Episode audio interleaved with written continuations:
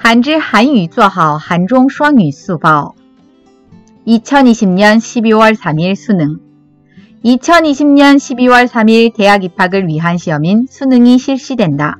1년에 한 번밖에 없는 중요한 시험이지만 코로나19 감염의 위험으로 전국이 긴장 상태이다. 이전과는 다른 어려운 환경이지만 열심히 준비해온 수험생들이 자신의 실력을 전부 발휘하여 모두 좋은 결과를 얻길 바란다. 2020年12月3日高考。2020年12月3日，大学入学考试即将开始。虽然是一年只有一次重要的考试，但由于新冠状病毒肺炎感染的危险，全国都处于紧张状态。虽然环境与以往不同，但希望认真准备的考生们能够发挥出自己全部的实力，取得好成绩。